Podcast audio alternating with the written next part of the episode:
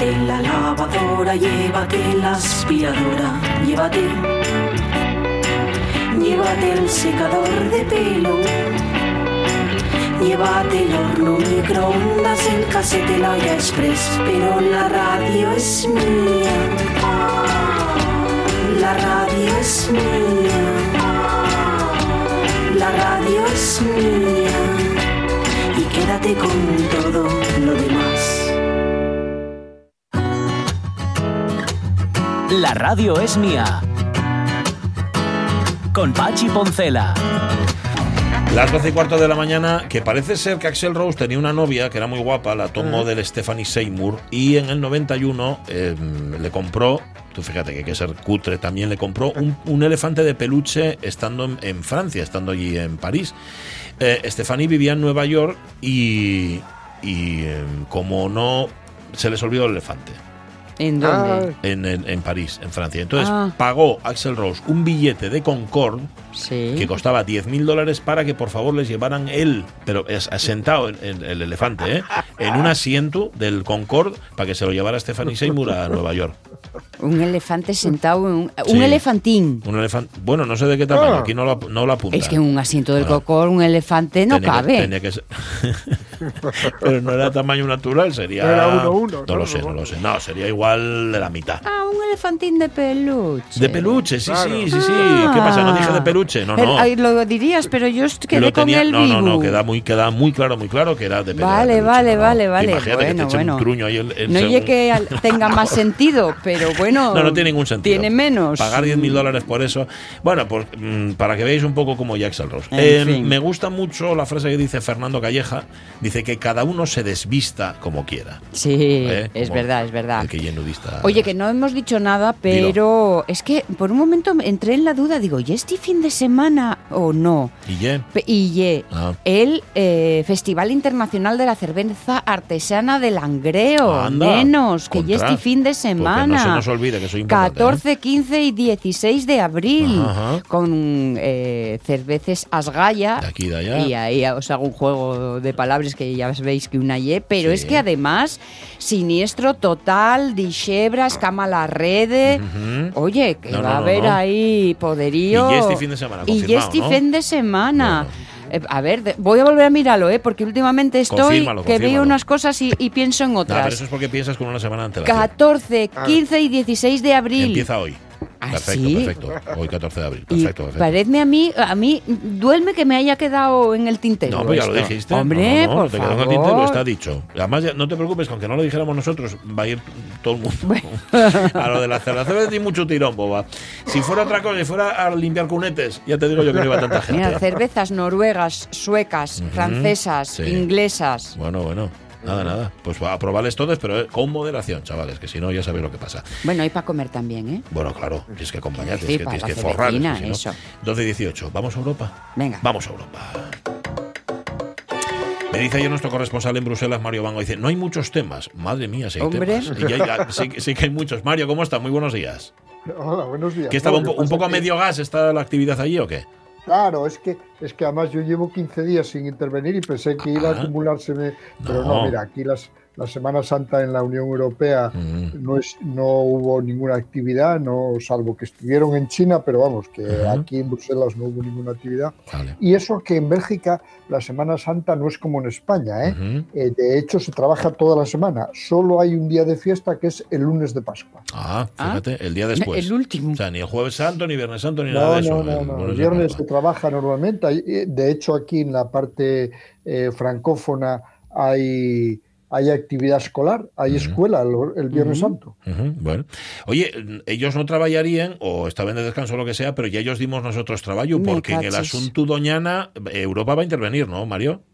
Bueno, parece que sí, ¿eh? porque bueno, ahora la, ahora la situación, ellos son muy prudentes y mientras el tema esté dentro de España no intervienen, pero cuando se dirigen a ellos, pues, pues eh, van a tener que intervenir tarde o temprano. Bueno, la razón de la intervención de Bruselas es que hay una sentencia judicial que, eh, que penaliza a España porque en su día la Comisión Europea vino reclamando que España protegiera más a el- el, pues, la- las aguas de Doñana. Sí. Y España, pues bueno, hacía lo que podía y finalmente la, la Comisión presentó una demanda ante el Tribunal de Justicia Europeo y este sentenció que efectivamente tenía razón la Comisión el 21 de junio de 2021 y, y que España debería proteger más eh, Doñana. Mm. Bueno, pues Bueno, ahora, como sabéis, hay una ley andaluza que parece que va justamente en contra de toda esta situación, Sí. pero la Comisión Europea nunca opina sobre temas de regiones. Es decir, que la Unión Europea solo trabaja con países, Ujú. en este caso con España. Bien. Y en caso de que esa ley vaya adelante y que la Comisión Europea considere que, eh, que, que va en contra de la protección de las aguas en Doñana, volvería a mandar una demanda, eh, volvería a enviar una demanda al Tribunal de Luxemburgo Mm. para sancionar a España, Vale. en ningún caso a Andalucía, Claro. para sancionar a España, eh, probablemente de manera económica. Es decir, que eh, luego el problema interno de España que lo arreglen los españoles. La, En- la comisión vela por- para que los, eh, eh, las zonas inundables, las zonas con, de protección del agua, eh, pues que eh, se mantengan como, como debe ser y si considera que no ocurre así, pues, eh, pues eh, lo manda al tribunal, el tribunal sentencia, se supone que de nuevo favorablemente a la comisión y esta entonces castigará. Uy.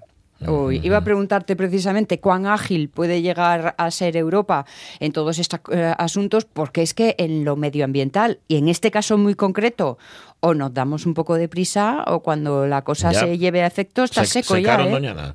Bueno, ahí os cuento. eh, en- en la, la razón o la mm, demanda que presentó la, eh, la comisión ante el tribunal data de 2019 y la sentencia es del 24 de junio de 2021. Ujú. Es decir, que tardó dos años en resolver. Y, y el- en 2019 eh, la comisión decidió enviar esto al, al tribunal después de varios apercibimientos a España sin que España respondiera favorablemente. Ya. Y O sea, si, que se, hablamos de seis, siete años siempre. y si se soluciona con perres, más, porque vas eh, marroneando la situación. Vale. Um, vamos a estar pendientes y en Europa van a estar pendientes. Eso, mm, claro, Bueno, ah, va, va a haber un movimiento ahora. eh, el grupo eh, socialistas y demócratas eh, va a llevar a varios europarlamentarios la semana próxima o la semana siguiente, vamos, Sí. eh, inmediatamente a Doñana para que vean, para que analicen allí con, en fin, con todos los afectados, con los que riegan, con los que con los expertos, con los científicos eh, que analicen la situación. Y el Grupo de Izquierda Unida ha enviado una nota a, a, pues a Franz Timmermans, que es el comisario encargado del Pacto Verde, del que hablamos muchas veces aquí, porque este es muy combativo, pero mm, no parece probable que ellos actúen de manera directa, ¿no? que lo harán, como acabo de decir, a través del tribunal. En fin, eso tiene una mecánica y es una mecánica lenta. Eso. Era la pregunta que planteaba. Pues crucemos los dedos para que no seque aquello antes de que hayan resuelto en caso de que haya que resolver. Em, está, eh, los ojos de Europa están mirando a China. mm, va todo el mundo a China últimamente. Bueno, menos Borrell que tuvo que tiene COVID y no, y no pudo ir. Pero vamos, hay, hay muchos ojos europeos pendientes de- del gigante asiático. Eso es. Primero fue, bueno, todo esto se desencadenó a partir de la visita de Xi Jinping a, Mm. a Moscú Sí. para Sí. respaldar en cierto modo a Vladimir Putin y a partir de ahí hay un movimiento muy intenso por parte de Europa eh, para que eh, China no se les vaya y que se ponga solo del lado de, de Rusia, ¿no? La quieren en una posición más neutral. Entonces hubo, primero, el presidente chino invitó a Pedro Sánchez y, y viajó, Pedro Sánchez estuvo allí, fue el primero de los europeos que estuvo allí. Es verdad. Eh, después fueron Macron y Macron, que es el, eh, Manuel Macron, que es el presidente de Francia, y Ursula von der Leyen, con un interés especial en que eso, en que, en que China no se les vaya de la mano. Eh, ahí tienen muchos problemas con China, que hablamos muchas veces aquí, y, y- pero esta vez yo creo que era por razones vinculadas a la guerra. Y de hecho Macron hizo unas declaraciones que provocaron muchísima polémica porque dijo que, que no quiere que Europa sea vasallo de Estados Unidos, en fin, para, para mantener una cierta equidistancia entre Pekín y Washington, ¿no? Y esas declaraciones fueron muy, muy, muy rebatidas y de hecho todavía ayer la, la ministra de Exteriores alemana pues eh, se distanció porque en realidad Estados Unidos es el que, eh, el que pone todo, prácticamente todo el dinero en la OTAN y la OTAN es la que mm, mantiene esa posición en Ucrania. Como sabéis, hay una filtración que dice que de Estados Unidos que dice que hay personal muy especializado de la OTAN dentro de Ucrania, lo que puede desencadenar una guerra, un conflicto mucho mayor, ¿entendéis? Porque una vez que la OTAN se implica de esa manera, Rusia puede responder de, una manera muy... Se redimensiona el mm. conflicto, digamos. Claro, claro. Ese, eh, estamos ahí en un momento muy delicado. Eh, bueno, siempre llevamos un año en un momento muy delicado, pero, pero cada vez cada vez puede haber eh, nuevas, eh, nuevos descubrimientos, nuevas eh, situaciones que provoquen mm. un conflicto mayor. ¿no? Mm. Y Borrell tenía que ir, digamos que Ursula von der Leyen y Macron y Sánchez algo hablaron con los chinos que ellos pidieron una, o, las dos partes pidieron que se especifique mejor y Borrell tenía que haber ido hoy mm. a Pekín para arreglar esos asuntos ya más delicados, más, más más precisos eh, y no pudo viajar porque ah, esta semana, eh, pues como acabas de decir, tiene COVID. Em, ¿Os acordáis, oyentes de la radio mía, del caso Mónica Silvana, diputada socialista castigada por con un mes sin sueldo por em, acoso psicológico? Bueno, Mario, hay otro caso, ¿no?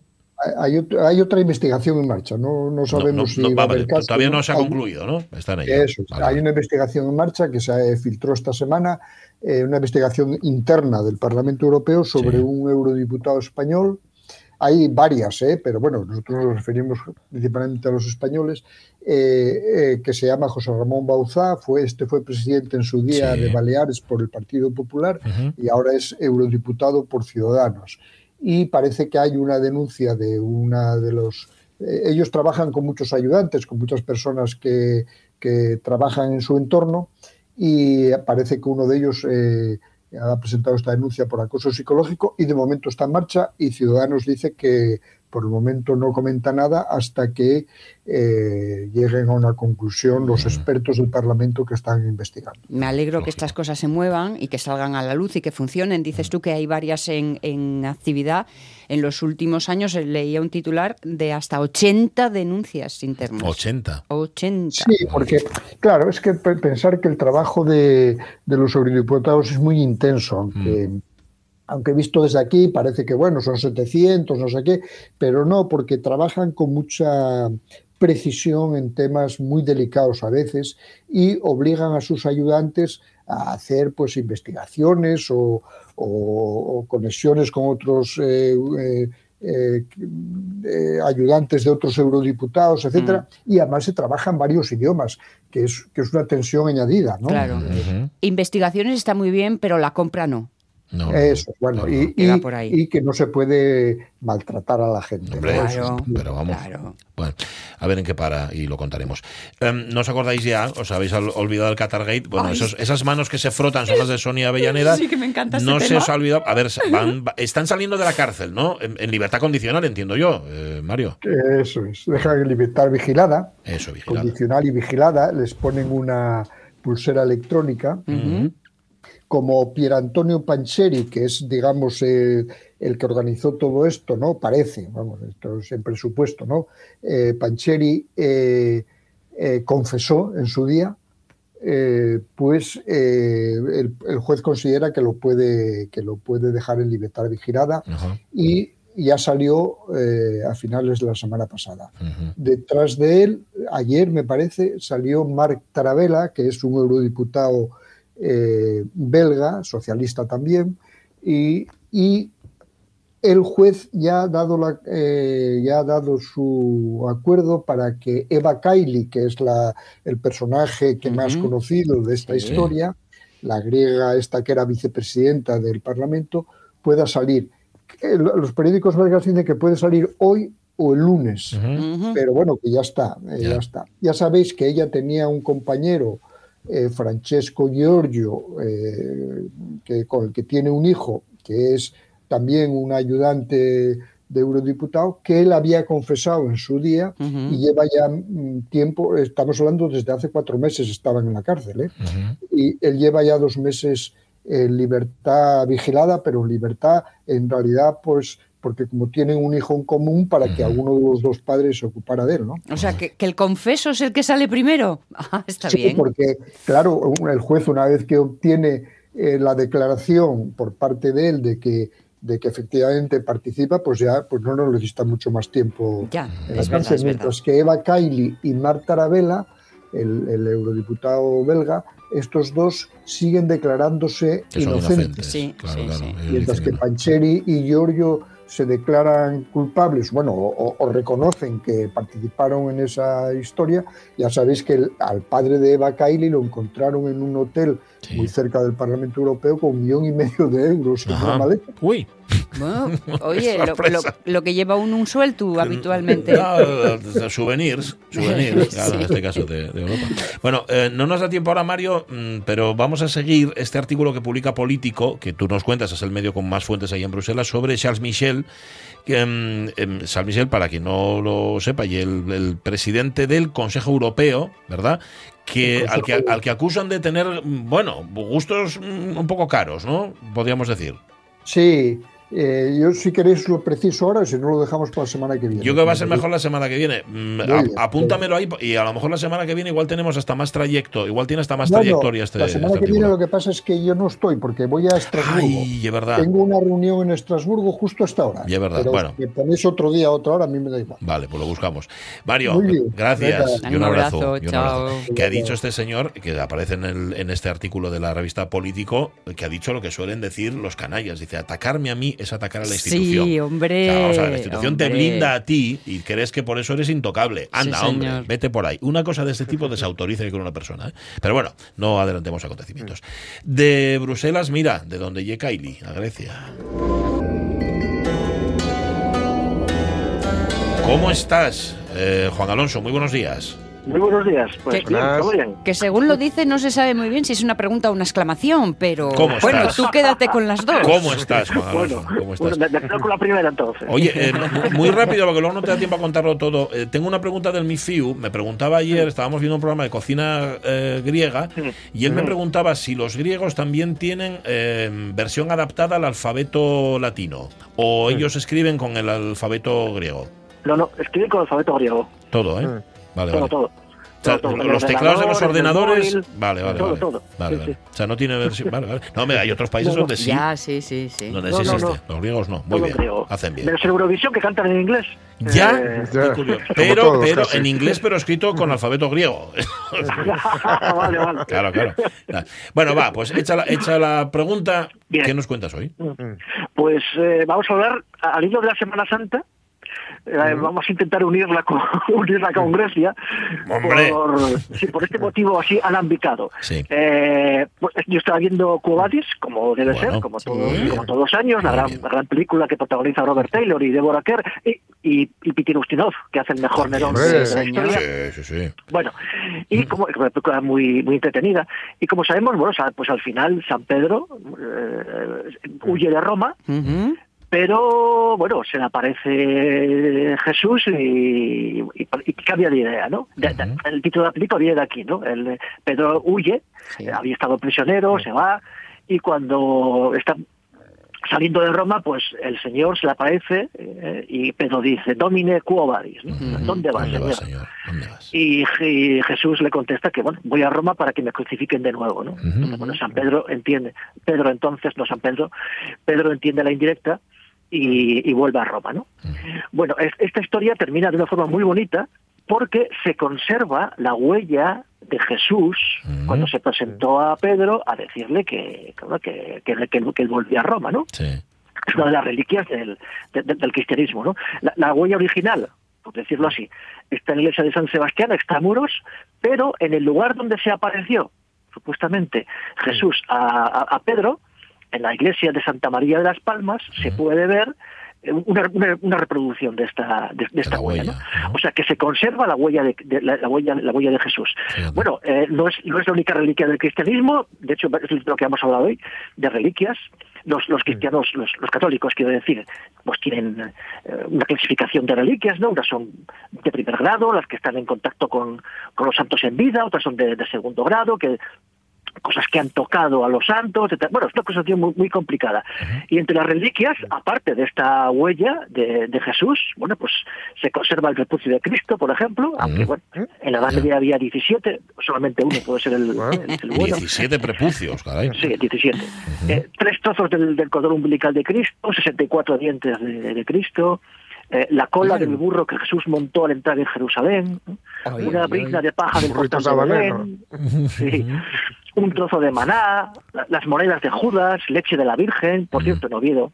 Ay, hay, sí. hay leche de la Virgen, Sí. una pluma del arcángel San Gabriel, que está en el Escorial, Calla. plumas del Espíritu Santo, un huevo del Espíritu Santo, un estornudo del Espíritu Santo, que, que se conserva en, en el Vaticano, un suspiro de San José, se conserva en frasquitos que no se pueden abrir porque si se abre se van. Claro, Mm, se evapora. Eh, ¿lo, he, ¿Lo he oído bien? ¿Has dicho un huevo del Espíritu Un Santo? huevo, un huevo. Sí. Sí, sí. Un Como huevo de paloma, ¿quieres decir? Claro. Eso es. Vale, eso es. vale, Se- vale. Se conserva huevo de paloma. De Y paloma. luego, bueno, pues de, de- pues, de paloma. Y luego, pues de Jesús, pues la lanza de la crucifixión, el velo de la Verónica, las espigas de la corona de Cristo. Bien. Pues puede parecer que esto es insuperable, ¿no? O sea, Sí. estas, estas reliquias son, son insuperables. Bueno, pues no, no son insuperables porque los griegos las superaron. ¿Sí? Eh, sí, sí. ¿Cómo? Pa- Parece, parece, sí, sí, parece que, la, que la reliquia es, es un invento de los cristianos, no, no, ni- pero ni muchísimo menos. Los griegos creían, los personajes mitológicos, hoy decimos mitológicos, ellos no dirían mitológicos, Ya. existieron de verdad. Es decir, habían habitado el mundo de, de la misma forma que un personaje histórico. Es decir, Heracles existió como Pericles, exactamente igual. Por lo tanto, si existieron, sus tumbas pueden localizarse, ¿no? sus huesos pueden venerarse, los lugares concretos en los que estuvieron se pueden visitar, ¿no? Entonces, por ejemplo, en la antigua Grecia, los griegos, ¿no? en, en Sición, una ciudad que está por- muy cerca de, de Corinto, pueden contemplar el escudo y la espada de Agamenón, la coraza de Ulises, por ejemplo, el, ar- el caldero de bronce en el que Pelias fue cocido por Medea, Hablamos en, en un- en uno de los programas, Sí, la piel del sireno Marcias, que había sido desollado por atreverse a competir con, con Apolo con su flauta, vaya idea, los remos de los argonautas, ¿no? Eh, y, en, y en Lindos, en, en la isla de Rodas, pues están los brazaletes de Helena, nada más y nada menos, o estaban, ¿eh? ya no, ¿eh? las armas de Hércules, eh, armaduras completas de soldados que habían participado en la guerra de Troya, los restos del barco en el que Prometeo, eh, del barro en el que Prometeo había modelado la raza humana, Mm. Anda. ¿sí? Eh, y bueno, y hay cosas, había cosas guapísimas. Eh, por ejemplo, en, A- en Atenas, muy cerca del Areópago, estaba el sepulcro de Edipo. El sepulcro de Edipo, sí, de- sí, del mismísimo. sí, de Edipo, el de Tebas. Edipo de el Tebas. Sí. El, de- el del complejo. Sí, Pues- sí, sí. pues. El que se sacó los ojos Edipo para no verse. rey. estaba, ese es. Sí. Perseo, nada más y nada menos que, que Perseo, el que venció a la medusa, Sí. de él se conservaba una sandalia. Mm. Es decir, que el- lo de la huella de Cristo eh, está bien, Bueno. pero es que la Mm. sandalia de Perseo medía casi un metro. Ujú. Ah, Es- es decir, ¿Cómo, cómo? Tenía, dormía de metro. pie. Perseo. Un Qué, metro. qué Bueno, pues imag- imaginaos cómo era de alto y de fuerte y de potente Claro. y de todo, ¿no? Claro. Así cualquiera. De Jesús tenemos la, la huella en, en Roma, pero de Hércules también. Las, huesas- las huellas de, del héroe Hércules Sí. estaban en, en- en Apulia y estaba prohibido andar sobre ellas. Ah. Estaba prohibido posarse, posarse sobre ellas. Hablando ¿Cómo de son, perdona, cómo son de grandes las huellas de Hércules? Más, más pequeñas que las de, que- las de Perseo. Hay, una medida, ¿eh? no recuerdo ahora, pero hay, hay, hay una medida. Oye, pero, cierto, a- a- perdona, la, la sandalia de Perseo, ¿esa no tenía alas? La, la sandalia sí, pero esta es la huella del pie. Ah, la huella, la huella, Sí. vale, vale, vale. De un metro. sí, la, la sandalia Tela. sí, es- fue, un- fue un regalo de los dioses. No, es que me hubiera gustado más ver las alas que el tamaño, me hubiera impresionado más. Ya, eso es, bueno, Sí. más difícil de conservar, seguramente. Sí. seguramente. Ah, Hemos hablado del huevo del Espíritu Santo, ¿no? Sí, sí, bueno, sí. pues en un santuario de Esparta conservaban el huevo del que había nacido Elena y Pollux. Calla. Elena, Hola. la Elena de Troya, nació de un huevo. Ajá, Bueno, pues el huevo se, conser- se, se conservaba y se veneraba. Y se veneraba. El famosísimo caballo de Troya. Bueno, pues se conservan, no, no el caballo, porque fue destruido, pero sí las herramientas con las que Epeo construyó el caballo de Troya. Caray. Tremendo, tremendo. Y está muy bonita. Se conservaba eh, la cámara nupcial en la que Almena había engendrado a Hércules del poderosísimo Zeus. Mm. ¡Oh, la, la! Y, Mira, se podía visitar aquí en esta sala.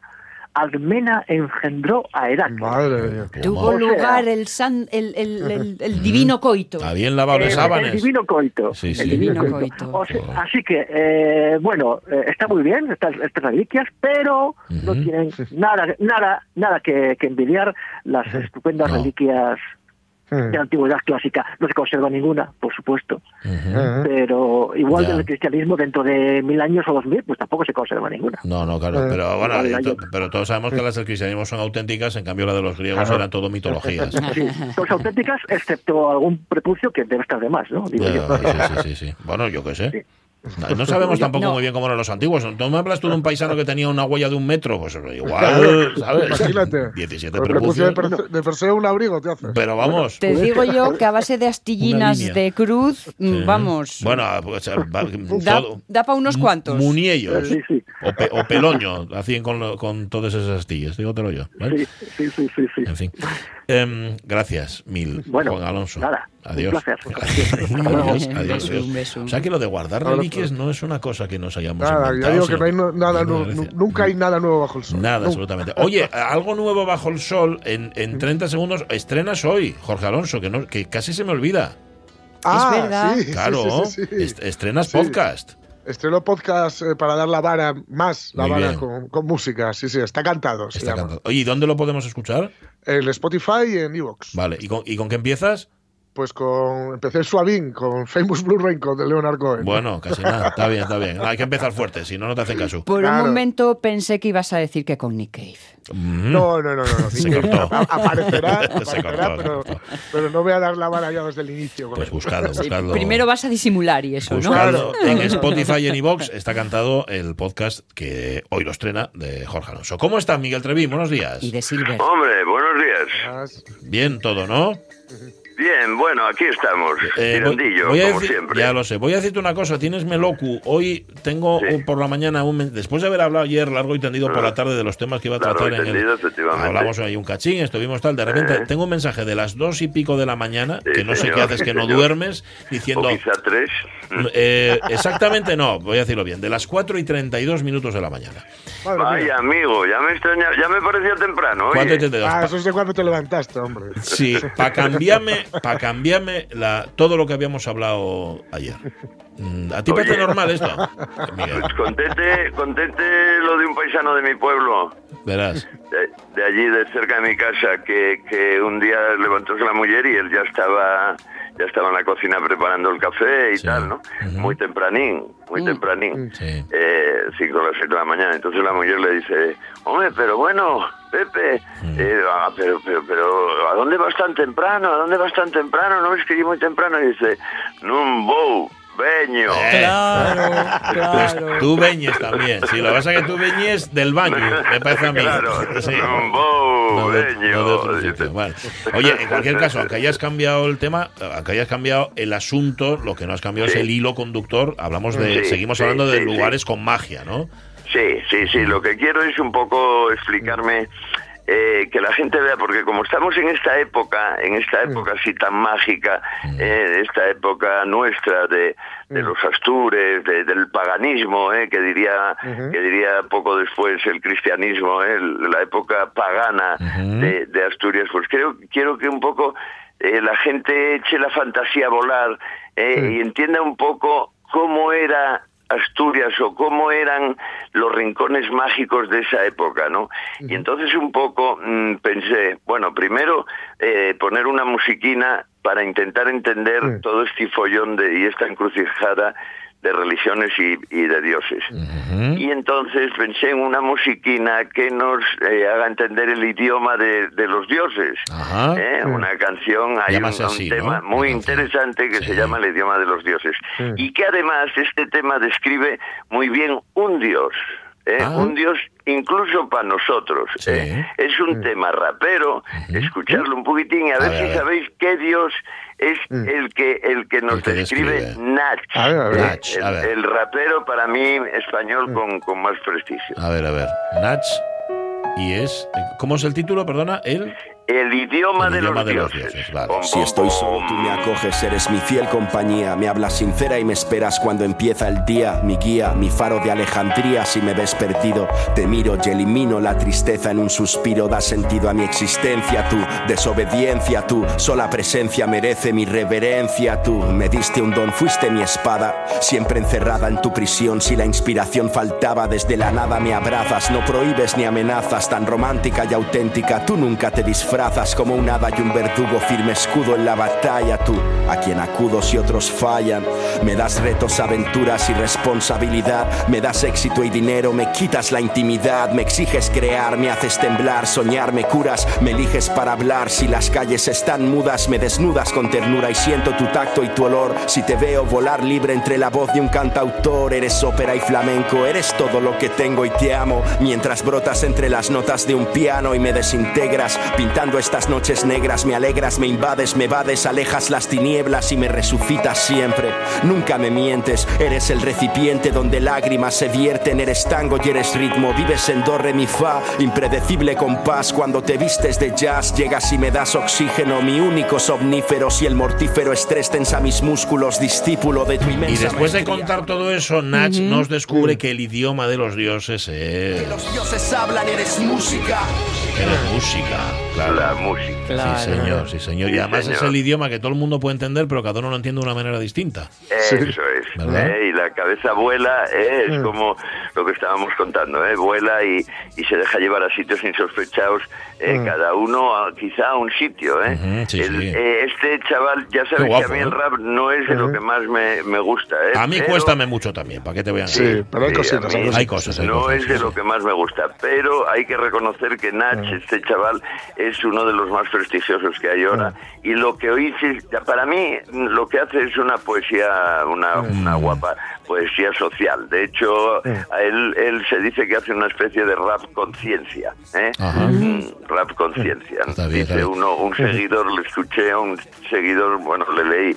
Eh, decir, no rapea, tampoco canta, él simplemente habla otro idioma. ¿eh? Mm, no está- no Y está mal. Efectivamente, Está bien, tiene, está un toque, tiene un pequeño toque. Y así. tiene una cosa estupenda que es que mm, no ye ripiosu. O sea, hace, No, hace evidentemente sí. hace pareados y tal, como es que es la estructura, pero no ye ripiosu, está bien. O sea, lo estás Sí, escuchando y dices, mira qué bien hecho Sí, está y qué guapo está. Sí, Tiene un fraseo muy chulo y se le entiende muy bien. Sí, es cierto. Eh. Que por cierto, eh, Yaye Mayorín, porque a veces asociamos Sí, el rap, tiene sí. 48 tacos, Sí, ¿eh? Es que lleva mucho te- tiempo. Lleva mucho sí, tiempo, lleva sí, mucho tiempo, sí, es un, es un mozo que lleva mucho tiempo. De hecho, fíjate, en el 2012 estuvo nominado a un, a un Goya. Sí, es verdad, es verdad, sí, señor, por, por, una, por por Verbo, suya, sí, sí, aquella sí. película Verbo. Bueno, eh, pues, mm, o sea que. que Vamos, sí, vamos a es un escucharlo un mozo. poquitín más, que hicimos ahí Venga, un, un- hizo José una Canciones, Despiertas mis emociones con creaciones de Ennio Morricone, sensaciones sin control cuando eres rock and roll. El erotismo de un bemol en la voz de Diana Kroll, el solo de guitarra eléctrica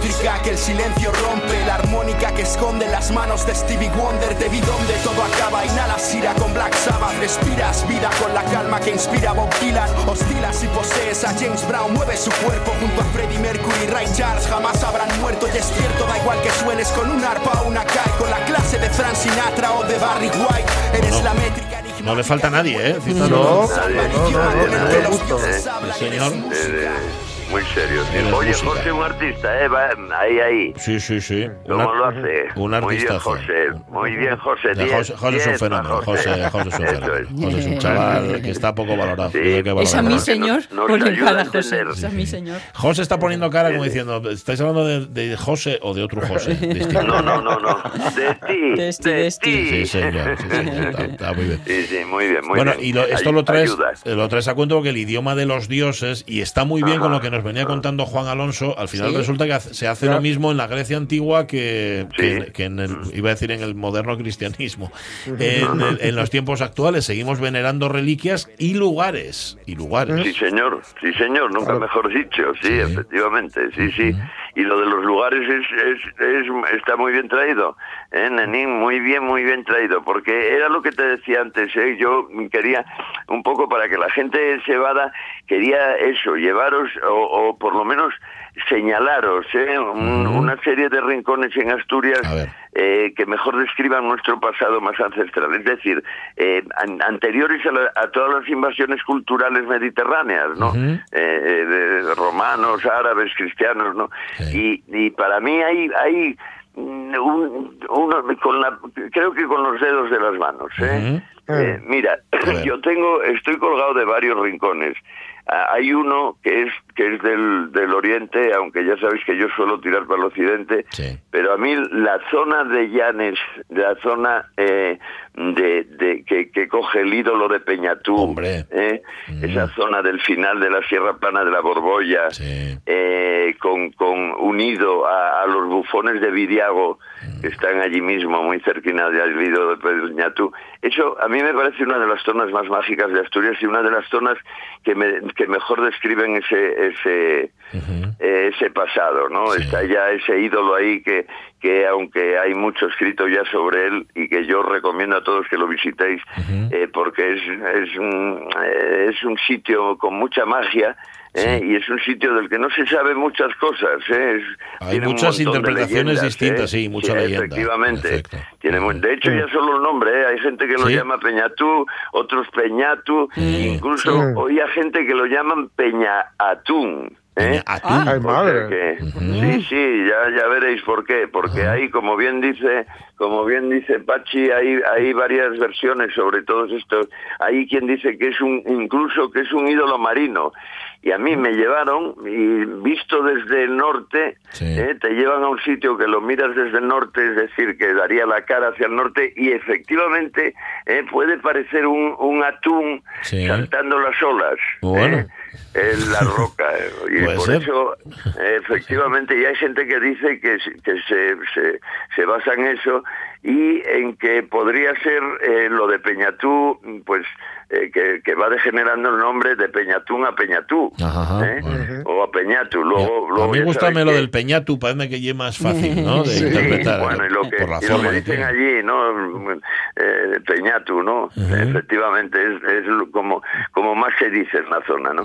Y luego, eh, fundamentalmente, parece una divinidad desconocida, ¿no? Sí. Unos dicen que es de un pueblo mm, agricultor, otros dicen que es mm, de un enterramiento de un jefe tribal, que parece ser que, bueno, según los historiadores, eh, parece ser la que más se acerca, ¿eh? Un enterramiento muy potente de un jefe muy poderoso porque está rodeado de toda una necrópolis tumular, es decir, todo lleno todo de enterramientos, ¿eh? de tumbas eh, que cogen todo ese final de la Sierra de la Borbolla, ¿no? Luego hay una leyenda de un druida, ¿eh? dicen que, que un druida que buscaba plantas sin tal se encuentra con, con la peña ¿eh? y le parece que es que es un- eh, una especie de señal que manda la diosa blanca Ah. ¿eh? y que entonces tienen que decorarla para, para que proteja proteja la tribu pero bueno el- el- la leyenda más de, de la zona es que la roca representa un cuélebre ¿eh? Ah, bueno, puede Bueno, ser, le va puede bien, ser, le haciendo la bien, cobra, claro. porque se saca la cabeza así por arriba. sí, sí. Efectivamente, un cuélebre muy fiero y sanguinario y dicen que el gran guerrero con, con mortaja, que es un, uno de los, digamos, dibujos o uno eh, una, Sí. que, que aparece en la roca, fue el que le dio muerte, ¿eh? representado y enterrado allí mismo con el puñal que utilizó. Ya sabéis que, que en el ídolo hay, hay una representación de un puñal. Sí. Está muy claro, ¿eh? un, un puñal casi prehistórico, ¿no? Eh, Pues, pues dicen que es que, que efectivamente ¿eh? es eh, la roca es el gran cuélebre Sí. de, de esa zona y el, el que está enterrado es, es El, uno el que lo mató, que acabó con. Eso es. Ah. Y luego tenemos, ya os digo, toda esa zona de los bufones. En general, los bufones de la zona de Llanes son impresionantes. Sí. Eh, y os pueden llevar porque además esa zona de los bufones con ese ruido el bufón de Arenillas, allí en, en el, el de Villago, allí mismo, muy cerquina del, del ídolo de Peñatú, eh, que, que también que tiene también una leyenda que es de un más, más bien medieval, que es de, un, de una doncella del castillo de Vidiago que paseaba, ¿eh? y entonces uno de los bufones se, se enamoró de ella, Ah, sí. ¿eh? y entonces se hizo hombre, se convirtió en, en un juglar y en un poeta y la enamoró. ¿Eh? Ay. El- eso es, lo que pasa que los pilla el padre, mm, porque el bufón era muy bufón, pero al final creo que le daba unos besos tremendos. ¿eh? Sí, ¿eh? Bueno, Claro, oye, claro, claro. vamos a ver. Y es bufón, es que- convierte este nombre, eh, tienes que es, aprovechar sí. la oportunidad, ¿no? Eso es, y Ya. lo que hay lo hay, lo que hay lo hay, las- Pachi, ahí, sí. ya sabes. Si ella está de acuerdo, entonces, no hay nada que objetar. eh. Claro. Pillólo el padre, pues dándole allí unos besos a tornillo tremendos, y entonces pareció mal. Pareció mal al padre, claro, eh, claro, es que era el padre, hombre.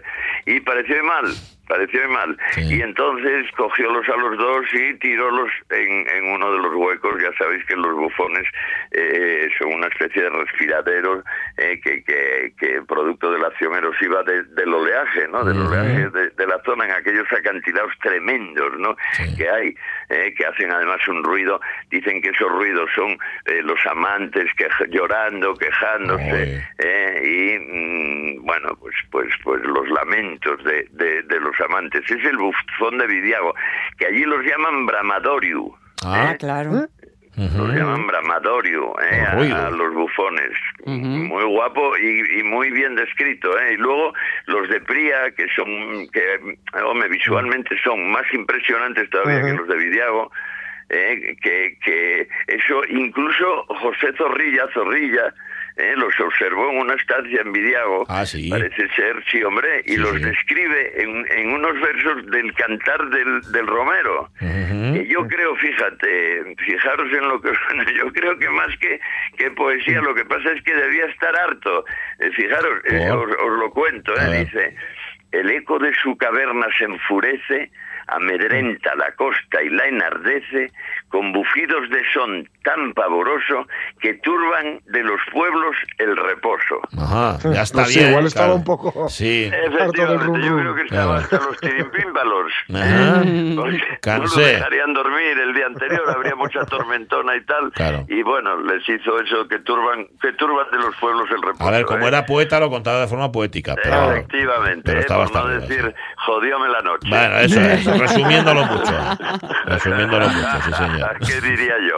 ¿Qué Sí, diría yo? correcto. Efectivamente. Correcto. Tienen leyenda también, por eso os digo que son absolutamente mágicos y la zona es muy de mucha energía, ¿no? Dicen que son los rugidos del último cuélebre que atormentó la zona, Mm. ¿eh? que bueno, se puede unir un Bueno, poco. a Peñatú, ¿eh? claro. Efectivamente, Sí. efectivamente, os dais cuenta como, Sí, como tal, ¿no?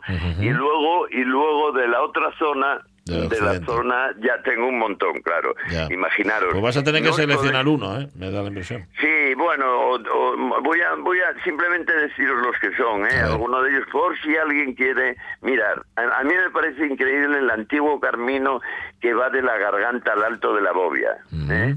Y con, eh, con el- el- la zona de la bobia de arriba.